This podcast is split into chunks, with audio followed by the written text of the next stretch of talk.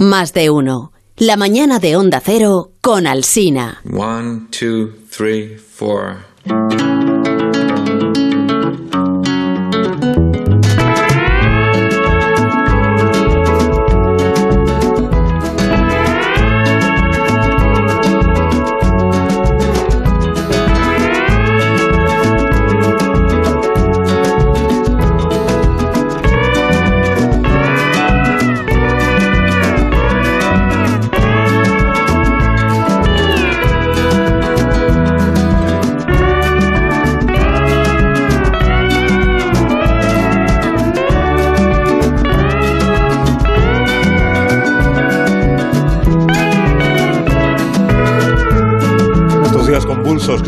Viviendo, que si la sedición, que si la malversación, que si el Perú, se agradece que empiece la cultureta de los viernes por las mañanas a las 11 en donde Alsina aquí en Onda Cero en todas nuestras emisoras. La cultureta con Sergio del Molino. Buenos días, Sergio. Muy buenos días. Además has pasado por la peluquería, veo. Te has, He has pasado cortado por la el pelo para sí. venir a la cultureta. Gracias por ese detalle que los oyentes aprecian. Sí, sí. Esto lo he apreciado yo, Alberto. He dicho, ¿qué, qué, qué ha pasado con Sergio? Se ha cortado el pelo. Hola, Rosa Belmonte. Buenos días de nuevo. Hola, muy buenos días ¿Qué de tal? nuevo. He visto que ha pasado el tiempo aquí, mucho más que en la mejor película de todos los tiempos, porque el árbol ya tiene luces, más adornos. Uy, dale todo. dos horas más y ya verás. Ya verás. Falta ha el pasado espumillón. mucho el tiempo aquí. Falta el espumillón. El árbol de Navidad que está acompañando esta mañana a Rubén Amón, que ha querido, ha elegido él situarse justo en la silla más cercana al árbol para contagiarse este espíritu He hecho lo árbol que hacen navideño. los parisinos que para no ve- ver nunca la Torre Montparnasse viven en ella. Eh, o sea, estoy en la posición que me impide ver el árbol. Ah, Luego no puedo no disimule, participar del no juego navideño. disimule, no quiero.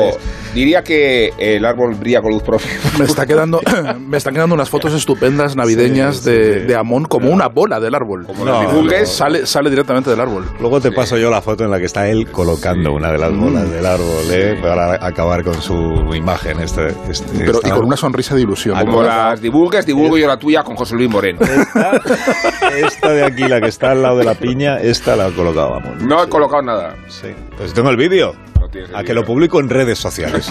Hola, Vigalondo, Si ¿cómo no estás? en redes. Pues estaré solo para publicarlo. Hace tiempo que no os veía todos aquí, en este mismo Es estudio, verdad. porque siempre ha habido como un juego de, de- de- de- Mm. de elementos humanos que se iban, que venían, y además hay un árbol. Yo he venido aquí y lo he visto todo petado.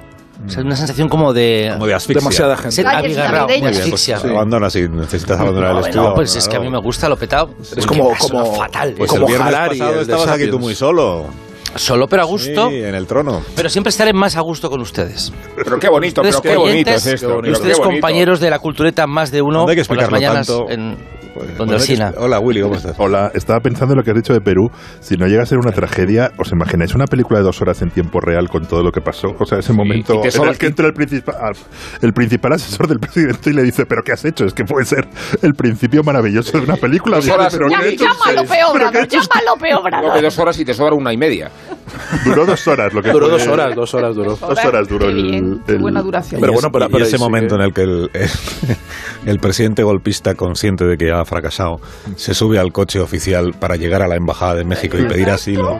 Y, y es eh, interceptado en un atasco por la policía. Era un atasco en Lima, Sí, sí, que, que es la que- condición natural de la que, en el golpe él y su chofer, o sea, es que no, no Sí, sí, tenía sí, absolutamente sí. na- Pero, nadie pero eh, todo esto era por seguir la tradición del, de Perú de que todos los presidentes, una vez dejan de ser presidentes, se van todos a la cárcel. Está junto Una- a uno detrás Fujimori, otro. ahí está en la misma sí, sí. A Fujimori, que la- pero a Fujimori no lo habían indultado. Lo indultaron, Alejandro Toledo también. Hay, eh, no, o sea, hay un montón de presidentes que han Sí, pasado pues para arriba, para abajo con los indultos y los cambios la antesala de la legales. cárcel. La antesala de la cárcel. Sala de la cárcel. Sala de la cárcel. Bueno, pues bienvenidos a la cultureta de los viernes por las mañanas, que es la cultureta en la que de vez en cuando pues vamos a hacer una, vamos haciendo una pausa para que los oyentes pues vayan un poco dándole una vuelta a todo lo que vosotros vais comentando, para que no sufran, digamos, de un empacho eh, intelectual ¿no? y, y cultural. Esta semana eh, sé que os han encomendado una misión. Eh, una misión, dice, pequeña y trepidante, dice aquí el guionista, que ahora nos invita a escuchar un ambiente de cocina. Ah, Uy, cuánto ruido. Esto es. Este es el ambiente de cocina. ¿Ves? Eh, han pedido, ha pedido el guionista a los culturetas que se metieran en la cocina de una señora belga que se llama Jan Del, Delman. Durante tres, ho- tres horas y 22 minutos habéis Yes. estado metidos ahí en la cocina. Madre de Dios. Uy, Ah, que vierais una película. que vierais, eh, no una película, la nueva mejor película de la historia, que dura 202 minutos. Es, es más, es más larga que Boyhood. Es más larga que el golpe de y Estado. será de- más entretenida. Y que no está disponible en ninguna plataforma. Sí, Y no. Y entonces, vale bueno. ci- como 51 euros ¿Dónde en, habéis eh, en- en Amazon. ¿eh? ¿La habéis comprado?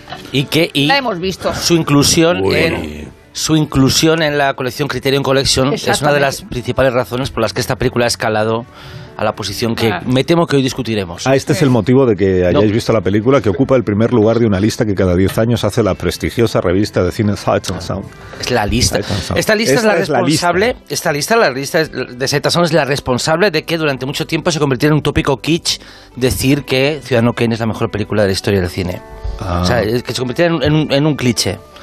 Sí, por puede, esta puede lista. que con razón, es ¿no? un poco Además, ¿no? la lista de referencia, podríamos decir. Sí, es la que acaba calando, la que acaba... La que acaba Pero calando. este año ha habido una revolución. Bueno, entonces la película esta se llama eh, como la señora eh, Dielman. mm, largo Ah, todo. como la dirección, ¿no? Esto es una dirección. 23, Sí. Calle del Comercio, c- 1080, Bruselas. Pues la película ¿De qué trata? el título más difícil Pues de una posible, señora. De una señora que cocina. Es, señora. eh, es, es, eh, madre y puta. Y yo creo que es peor cuando es madre. Pues ese es un buen O título sea, te, lo, te- te lo digo de verdad. O sea, me pa- es- ella lleva burocráticamente las dos actividades en su casa. Es, una, es una señora que está en su casa en la cocina haciendo ruido, o sea, haciendo pelando patatas, haciendo la comida, recibiendo hombres. En tiempo real todo. ¿eh? Y entonces tres horas de eh, hace Ackerman, Ackerman vio Pierrot Le Fou y dijo, yo quiero dedicarme a hacer cine. Es decir, a mí me habría gustado que hubiera visto una película de Ford, una película de Howard Hawks No puede ser. y hubiera dicho, yo me quiero dedicar a hacer cine. Entonces, si yo tuviera 20 años, diría, qué obra de arte, porque no iba a decir que no. O sea, iba a decir, "Joder, qué, qué narrativa más innovadora, la mujer en el centro del cine, un hombre no habría hecho esta película. La rutina de la mujer, la desigualdad de la mujer frente al hombre. Pero como no tengo 20 años, digo que menudo coñazo de película.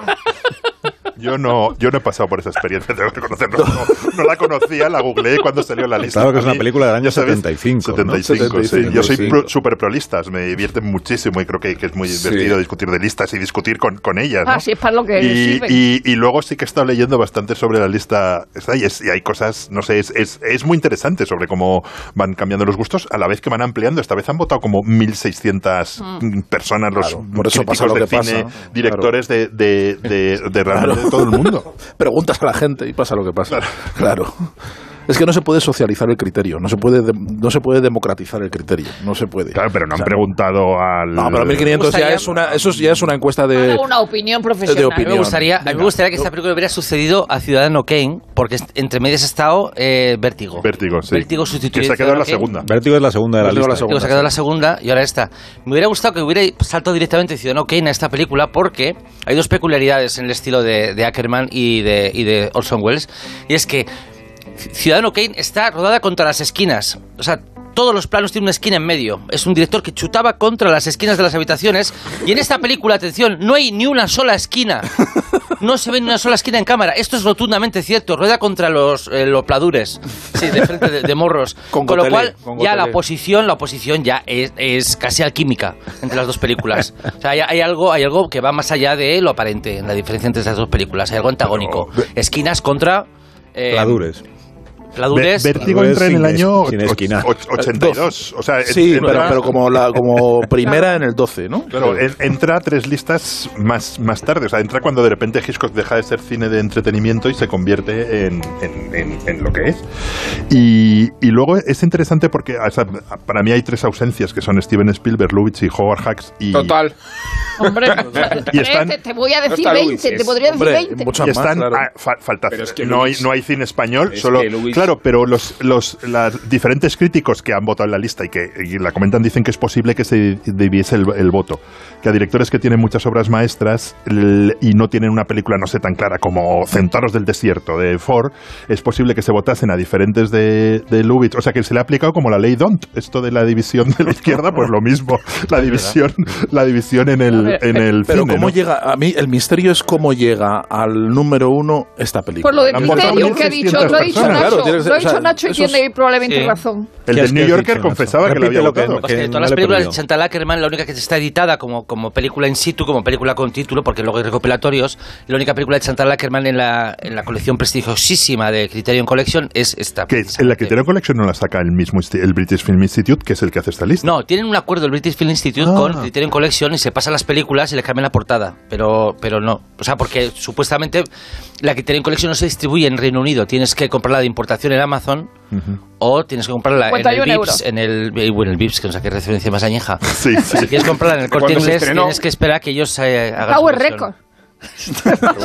No, pero es que es un despropósito la, la lista, pero vamos, las listas nos dan para hablar, no dan para otra cosa. O sea, un despropósito que Jean Dillman esté en el 1 y en el 10 esté cantando bajo la lluvia. O sea, cantando bajo la lluvia es mejor película que cualquiera de las que hay aquí. Cantando si bajo la quitamos lluvia está, Vértigo, eh, la décima, digo. La décima, sí, sí. Y en Pero que- Mulholland Drive. Estaba Pero del que la monolito, sa- soy la, muy anti sexta, Mulholland la Drive. sexta es Mulholland Drive, pero ¿qué, qué, qué- qué locura es La esta? octava, la octava. La sexta es 2001 Odisea del Espacio. Esa es la del monolito. Bueno, está en la octava, sí, El Mulholland monolito Drive. significa la- bueno. Y también estar In the Mood for Love. A mí me gusta mucho In the Mood for Love, pero creo que debe estar entre A mí no, 10 pero puede ser una película muy influyente. In the O sea, también votas, votas por, quinta. por muchas cosas. Supongo, Oye, has mencionado las ausencias. Eh, Willy, ¿te has dado cuenta que no está Woody Allen?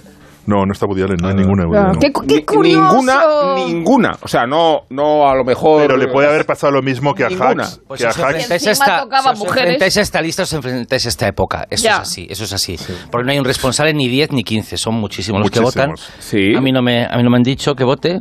Sí. Y yo, yo ni colaboro en la lista ni aparezco en la lista como director. Yo estoy mm, legitimado para decir que las listas no son, no son importantes, no son relevantes y que sirven precisamente para lo que está pasando ahora, pues para el, Debatir. Hablemos. el debate y el cochineo y el... O sea, no Bueno, está Woody y- Allen, y- pero hay dos de Chantal Ackerman. Claro, pero es posible, pero es Una de que- posible que de Woody Allen le haya penalizado en la división del, del, del voto igual que en los otros. O sea, que, que es posible que se hayan votado muchas pelis de Woody Allen. Se O sea, que el que solo lista. tiene una película Lo- tiene más o sea, opciones van de a aparecer que el que tiene varias. más Va- polémico.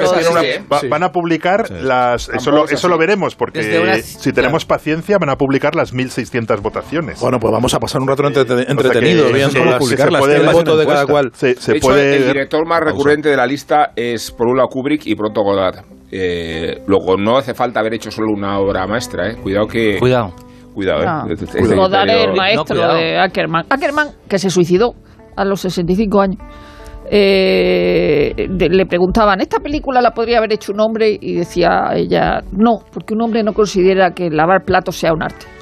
O sea, los demás tampoco lo Y consideran. la lista Yo- creo que de nadie película- debería considerar yo creo que lavar sí que de la película que es que... pausa, sí. des- bueno, Una- No, no, termina, Una cosa importante no. tengo que decir todavía yo. No, Nacho, termina, bueno, vamos a... Rubén. Tú primero. Bueno, es, último, sí. la película hace un replanteamiento de, de un clásico del cine que es la elipsis. La elipsis cuando alguien se va a follar, ¿no? Eso Ah, pasa. ese lenguaje, por favor. Eh, cuando va- ay, hoy que perdón, el cocinero perdón, no ha perdón. dicho es tacos, verdad. estáis vosotros vale. hablando fatal. Se abren Escenas de puertas, se sexo, cierran puertas. a la llana. Las escenas de sexo, Eso es. se- las escenas de sexo eh, se- tradicionalmente se ha escogido la elipsis como en forma como recurso para que el público no viera lo que todos estamos viendo, como, también como público. En esta película va un- da un paso más allá porque todas las escenas de sexo están contadas en elipsis, pero tiene mucha más fuerza esa elipsis porque luego se ve como la señora pelea unas patatas Sí. Ah. O- y se tira 40 minutos. Ah. o se, o se frota en la fuerza- bañera, muy una fuerte. fuerza especial el hecho de que no la hayamos visto practicar. Mejoraría toda la película en elipsis, quizá. Eh, no, no, no, Todas, no, horas. no, no, se convertiría en una, en una película que ahora mismo no, no habría alcanzado todo. el número uno de la revista Science. No, porque luego- y luego también me puede aceptar mucho- una elipsis Sí, pero en el aquí iba a hablar sexo, yo. pero no en pelar patatas. Claro. El No, no, hay, no, hay el queremos ver, patatas queremos ver la técnica. Y además no puedes emplear dobles ni patatas Pues una falsas, pausa, tiene que ser algo No, voy a real. decir dos cosas importantes. Una, la presencia de Tuki Buki, la película senegalesa, entre las 100 películas de la historia y muy colocada arriba. Mm. Y después lo que demuestra cuál es el criterio es la ausencia total del sentido del humor. Porque para encontrar una comedia en la lista hay que buscar y buscar y buscar como si la comedia fuera un género donde un crítico no puede Mm. Ah, bueno, eso manifestarse, sí, ¿verdad? sí, sí, eso sí. Y por eso no está Lubitsch. Tampoco están los hermanos Marx, ¿eh? que me parece escandaloso. Y porque no solamente que la ausencia de comedia, sino que entre las películas consideradas de prestigio hay una ausencia de placer. Sí, sí, sí. No, no solamente que no sean placer, comedias, eso es. no solamente que no sean comedias, es que El los propios personajes lo están pasando mal casi Hay que de forma sufrir mucho. sistemática. Y el, O sea que al el final- espectador también sufre. Esta Cuidado, es película paso tiene... Al, al final la lista no refleja el gusto de la época, sino refleja como un, un impulso, el impulso moral de la época, lo que se supone que es es. decente. La, la en primera época. comedia es Playtime. Ni esquinas de, ni sonrisas. De Jacques Tati, que está la, la, que está la, la una 23. cosa, La 23, macho. Y ¿cuál- no o sea, está cero la lista, o sea- la lista como de larga es. O sea, Cien. Bien. Cien. Cien. 100. Cien. Entonces quizá podríamos darle la vuelta y saldría una 100. lista mucho más aceptable para No la creas, ¿eh? porque entonces tendrías que empezar ¿Quién está por- en el puesto número 100? ¿Qué Eh, Get? Out, de, de Jordan Peele. ¿Ves? Que menudo, que menudo 99. pepinazo. Menudo salto, ¿eh? 95 tienes Una película de antes de ayer, 99. número 100. Y, y luego hay dos de Miyazaki, que eso sí se puede celebrar, ¿no? Que esté mi vecino Totoro en el puesto 72, lo, Bueno, lo y- celebré y- mucho. Muy de- de Almodóvar no, no está, de Almodóvar no hay ninguna, porque podría no, estar ninguna. perfectamente De- To- de- Totoro, de podría estar perfectamente Totoro sobre mi madre. Solo,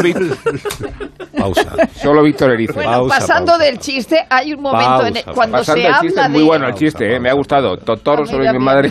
Pausa, pausa. Es un poco obsceno, además, ¿no? Un poco Gaspar Noé. Más de uno en Onda Cero, donde Alsina.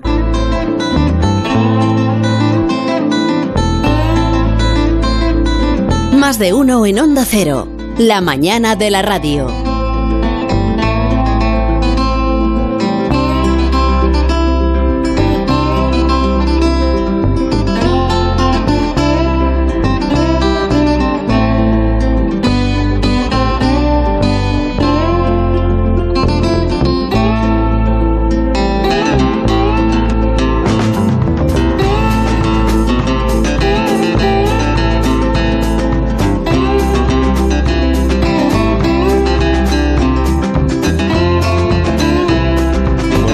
Descubierto, estaba, estaba, estaba, estábamos eh, intentando poner en marcha la grabación de la ficción sonora de Navidad de este año. Estábamos, eh, pero eh, no ha podido ser.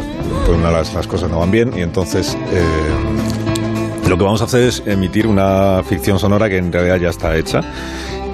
Tan hecha está que es del año 1939 y que la emitió en su momento y nos ha cedido los derechos para su emisión el día de Navidad aquí en Onda Cero, la CBS de los The Lux. Radio Theater brings you the new Walt Disney feature, Pinocchio. Pinocchio la vamos a emitir con subtítulos. Ladies and gentlemen, your producer, Mr. Cecil B. DeMille.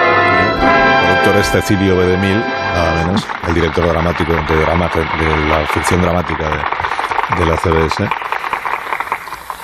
Greetings from Hollywood, ladies and gentlemen. This is a night that weaves a spell over the world, a time of reverence and rejoicing, of family reunions and storytelling by the fire. Está pre- On this presentando la versión eh, anticipada y radiofónica de la película, de lo que luego sería la película de, de la Disney, Pinocchio, quien no ha oído hablar de new Pinocchio, que se iba a estrenar un mes después. Entonces, esto que era muy de la época, con los mismos actores que hacían la película, hacían la ficción eh, sonora, lo que hoy llamamos la ficción sonora para la radio, ¿no? ¿Qué es este? you want to be a real boy, don't you? All right, sit down, son. Now, you see, the world is full of temptations. Temptations? Yes, temptations. Uh, you see, there are the wrong things that seem right at the time. Comprobó aquí la uh, calidad de, de los actores. O sea, estos sí eran actores. uh, Y no vosotros cuando aparecéis haciendo cameos. Si no nos llaman ya. No nos llaman. Ah, ya nos llaman. ¿Qué va? Ah, pues lo siento. Nada. Incluidos Estamos en la bla- lista negra. con premeditación. ¿Tampoco a. Para, ¿No estamos hablando de cuál? sí. ¿No ¿Cuál has sido convocado para la ficción navideña de este año? No. ¿Tú tampoco? No, no, no, no, ya, ya pasa de nosotros. Pues Yo entonces, tampoco. entonces, entonces, entonces es que sí hay presupuesto para este año. Vienen actores de verdad. Si no estáis vosotros, que... Bueno, pues esta peli eh, fue estrenada, la película Pinocho fue estrenada el 7 de febrero de 1940 en el Teatro Céntrico de Nueva York, también conocido como el Center 7. Y acudieron muy importantes personalidades. Se organizó una acción promocional entrañable que no salió del todo bien. Esto lo contó el actor David Niven años después en el programa de la BBC Parkinson. He hired 12 midgets. Disney contrató a 12 enanos.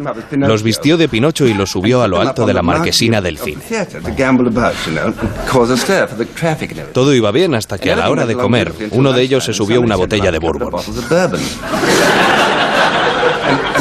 Los enanos empezaron a jugar al strip poker y a los dados, desnudos, gritando a los transeúntes. Y al final la policía tuvo que subir a reducirles con fundas de them almohada.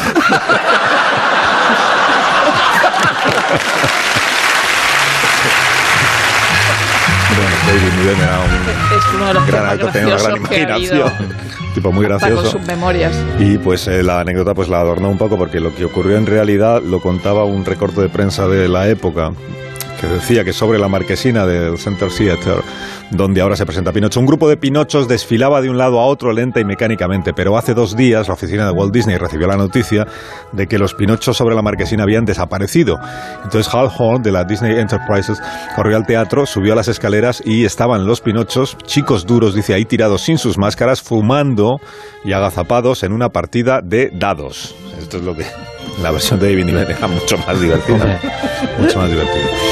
Bueno, pues si el comportamiento de los empleados estos de la compañía eh, parece poco Disney, que sepan los oyentes, muchos de ellos ya lo sabrán, que el Pinocho original, el rato eh, primero, también era, digamos, un poquito subido. O sea, el Pinocho literario, finales del siglo XIX, en realidad el, el- niño de madera, pues era un, pues era un criminal en potencia. ¿no? Y estaba todo el día maldiciendo, eh, mintiendo, aplastaba a Pepito Grillo, el pobre, con un martillo de madera. Una página dura, Pepito Grillo. Muy duro, sí. Una página dura, ¿eh? Aparece y desaparece. Sí, sí. El, el Pinocho original termina ahorcado, por ejemplo. Sí. ¿no? O sea, es, es muy terrible. ¿no? Por el gato y, el zorro. Y esto viene a cuento de que habéis visto. mm, ¿Cómo lo habéis visto? Bueno, ya, ya no os pregunto nunca no, más cómo os, cómo os veis las cosas. Yo en el cine. Todo- no se han- lo hemos visto todo cine. legalmente. En el cine habéis visto. cine, sí, la de sí. Guillermo del Toro. Nosotros nos han pasado un... Yo lo he visto en La Netflix, Pinocho pero en de mi Guillermo cuenta de. Netflix. O Sí, sea un que... previo. En el cine y en tu cuenta de. Netflix. En el cine, pero ha habido... en, el cine, con palomitas y con mi hijo, o sea, todo... Claro, es que Ah, la bien. película es para llevar a hijos. Sí, ¿Es para llevar a hijos? Está guay. No sé qué deciros, yo nunca me he recuperado del Pinocho de Disney, vamos, me da más miedo que el exorcista. O sea, esos, esos niños convirtiéndose en burros. No, hay otro. Y es una cosa el, hor- Pinocho, horrorosa. el Pinocho es- de 1940 es una obra de arte. Es una la obra de arte. Ahora, el que producía traumas es el Pinocho de Luigi Comencini del 72, que Televisión Española puso aquí en el 73 Sí, en. Navidad y el 77 en Semana Santa. Que Nino Manfredi era Gepetto y Gina Loyo Brigida la helada. Y era la cosa más horrorosa. O sea, para un niño de decir, ¿pero Disney esto cuándo me se parece acaba? una película maravillosa, pero terrorífica. No me digáis que no es una peli terrorífica, ese, ese- esos, esos castigo permanente. Yo la, imagen de mi infancia de los niños convirtiéndose en burros, eh, encerrados ahí. A mí, no sé, la de Guillermo del Toro de no sé si me ha gustado o no, la verdad. ¿La de Guillermo del Toro es de animación o Es de, de No, slow slow motion. Slow motion? De hecho, stop- es, stop- es de la compañía de los Stop de muñecos ¿Stop de real o stop motion de, de pegote que hacen ahora? Que Eso habría que preguntarle a Guillermo. Una como de los 3D con, o sea, Está con ordenador la y luego Jim la- le dan defecto para que parezca stop motion. Cuidado, eh.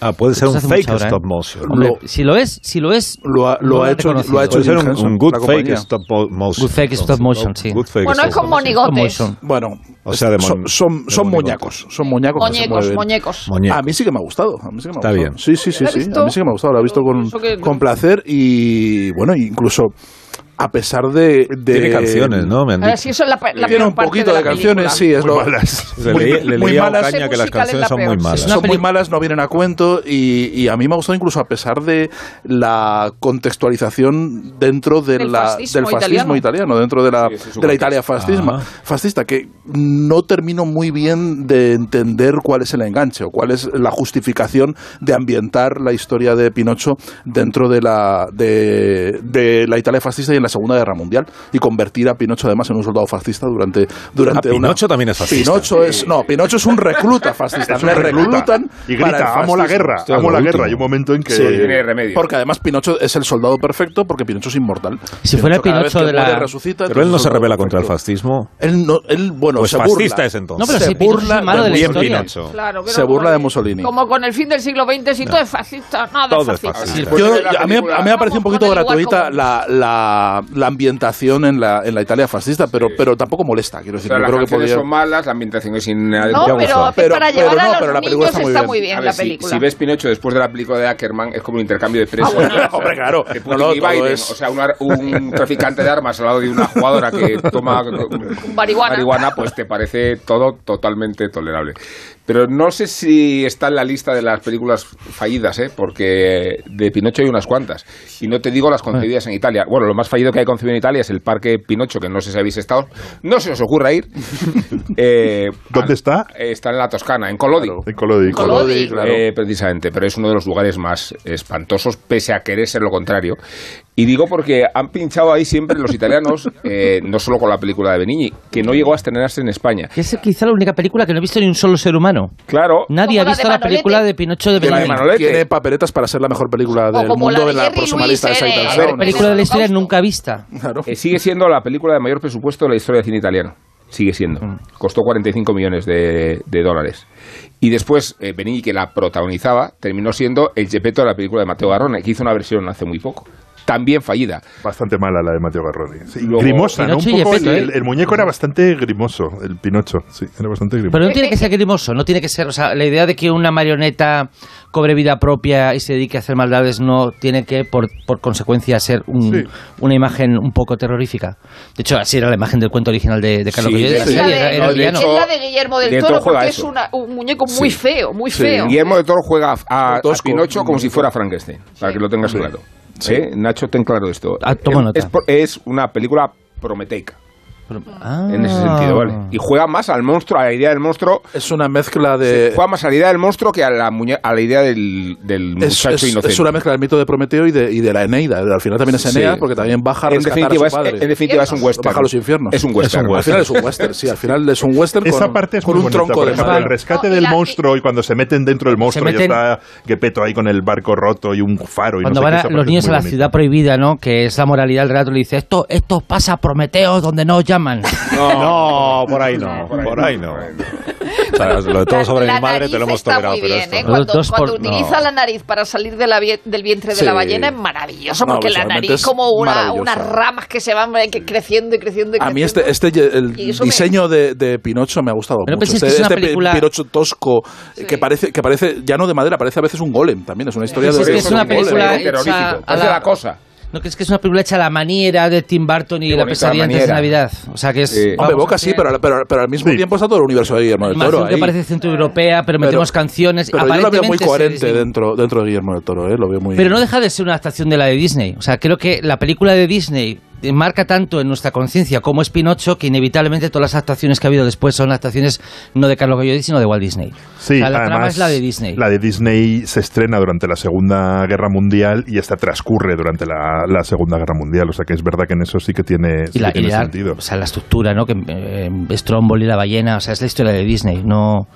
Lo digo porque la- el, el cuento de, o sea, la serie de Carlos Collodi recopi- recopilada en forma de cuento es, es un culebrón que no termina. Sí, que además fue variando para que tuvieran mejor adaptación y Sí, éxito. incluso Porque, la... eh, a ver, en la, en la versión original se ahorca eh, Sí, el sí. propio muñeco, que es lo que tiene que hacer. Vamos con lo de que que luego- el zorro y el gato lo, lo, lo ahorcarán en una encina. Pero luego se transforma en un final feliz para que el resultado comercial fuera todavía más interesante. ¿no? Mm. O sea, el propio Collodi cambiaba sobre la marcha su versión. que se Eh, iba publicando en periódicos. Incluso cuando se traducía la primera versión de Pinocho en, en España, que se publica en 1912 y lo publican en los cuentos de Calleja, lo, Calleja, cu- sí, lo cuenta de- Calleja, del está ambientado en Madrid. Pinocho es español y la, y la historia transcurre en Madrid. Pero Es decir, que- fascista. Facha, en ese caso. pro- prefascista, probablemente todavía, prefascista que era 1912, pero sí. No, pero aquí el Pinocho, fíjate que al, al final hay una, so- solo hay, hay una, una de las muchas lecturas de Pinocho que, que, que habla muy, muy brevemente. Que Seré breve. cada- seré breve, ahora, ahora llegamos hasta él. Sergio, No le alargues. no le alargues. A ver. No le alargues. Pinocho se ha interpretado de muchas cosas y ha tenido muchas lecturas a lo largo de la, de, de la historia y Pinocho la libertad, la opresión, un montón de cosas. Y aquí hay una lectura sobre la identidad, sobre la aceptación de lo que uno es al final, ¿no? que es una cosa muy posmoderna, muy de ahora, muy de acéptame como soy, con mis defectos y mis fallas y mis cosas y con, lo- con la madera que me han hecho con este pino, que yo, que yo quiero ser eso. Y esa es al final la lectura que prevalece, yo creo que al final en la, en la, en la mm, película de Guillermo del Toro. Chiste a la Vigalondo. eh, luego está la versión de Fellini cuando hizo Pinocho y medio, ¿no? no, ¿Soy no. así? No. ¿Soy así? ¿Esto es lo que, esto es lo que queda? ¿Esto es lo que queda de mí? ¿Esto, esto- No, esto es lo que provocas. Esto es lo que provocas. Esto es lo que desencadena. Eso es lo que has Una secuela de tus chistes, parece. Una pausa. Una pa- es como una parodia de tus chistes. Una mal, pausa. ¿eh? Y medio. Bueno, Punto, voy a apuntar.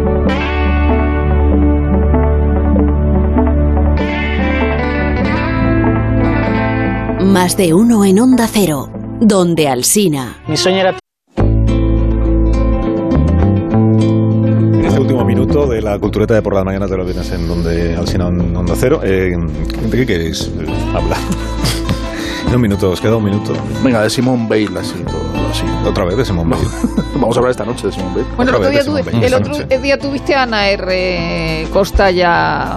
Ah, la serie de Marcés, serie y- fácil, y fácil está muy bien. O sea, evidentemente Claro, a, sí. a Cristina Morales no le gusta, pero eh, es que si llegaba a Morales otra es la serie, autora de la novela en la que está basada la serie. se- seguramente Movistar no te la hace si lleva una con la idea de Cristina Morales, pero está muy bien. Y luego no me gusta conducir también solo por hablar de Sí, a mí serie española. La de. Borja de Coveaga. está, Está muy, muy bien. Muy divertida, muy divertida. Está fantástica. Sí, sí. Sí, sí, y. García. Y, García, está también. muy bien también, muy bien, que te cosas buenas. En España. España. García es una pasada. García es la está leche. muy bien, sí. Bueno, que la, que la han elegido para los Choice Awards. La- exacto. Está elegida para los Choice Awards como una de las 100 mejores series de televisión de la historia. Yo he visto una peli en Claro. filming que se llama La Noche del 12, que es una peli policíaca francesa que no sé si llegó a estrenar en cine, que me ha gustado muchísimo. Es un- unos policías que tienen. Empieza diciendo cada año en Francia hay un 20% de crímenes que no se resuelven. Este es uno de ellos. O sea que no sé. Y, y es unos policías en un, en el un pueblo. el espectador sabe que no hay- sí, no, no al principio sabe y es un. Pero igual cada capítulo va bajando el tanto por y ciento. es un crimen. No, no es una peli. Pero tienes que apostar. El, el espectador apuesta a ver si este se resuelve o no. Pues ya nos vamos. ¿No? Y, es, Sí. y está muy Oye, y bien. miércoles de Tim Burton está muy bien. A mí me gusta más la segunda parte de la familia Adam, la película, pero Este es está el muy bien. navideño. Miércoles de Tim Burton, que, es, que en- en un bar, ¿no? Que los miércoles ponen... Bueno, ya viene. Ah, Ya ¿no? nos vamos. O ya sea, nos miércoles de. Tim Burton y, y viernes de... De ceniza. Y viernes de, de Se me ha apagado el Robinson chiste. Crusoe. Se me ha apagado el chiste. Viernes Se me de ha apagado. Y Viernes de Robinson Crusoe. de despedirse de mí antes del programa. Bueno, que os vais. Esta noche hay cultureta de las largas a la una Sí, y de media de la buenas, madrugada. Sin buenas, Nacho Vigalondo. Adiós, de Nacho. buenas. No olvidéis, claro. día. Con Rosa, con Willy, con Sergio y con Amón. Adiós a todos. Adiós, Rosa. Adiós, adiós, adiós. Vamos a ver las noticias en cuatro minutos de las doce. Adiós a todos. Más de uno en Onda Cero.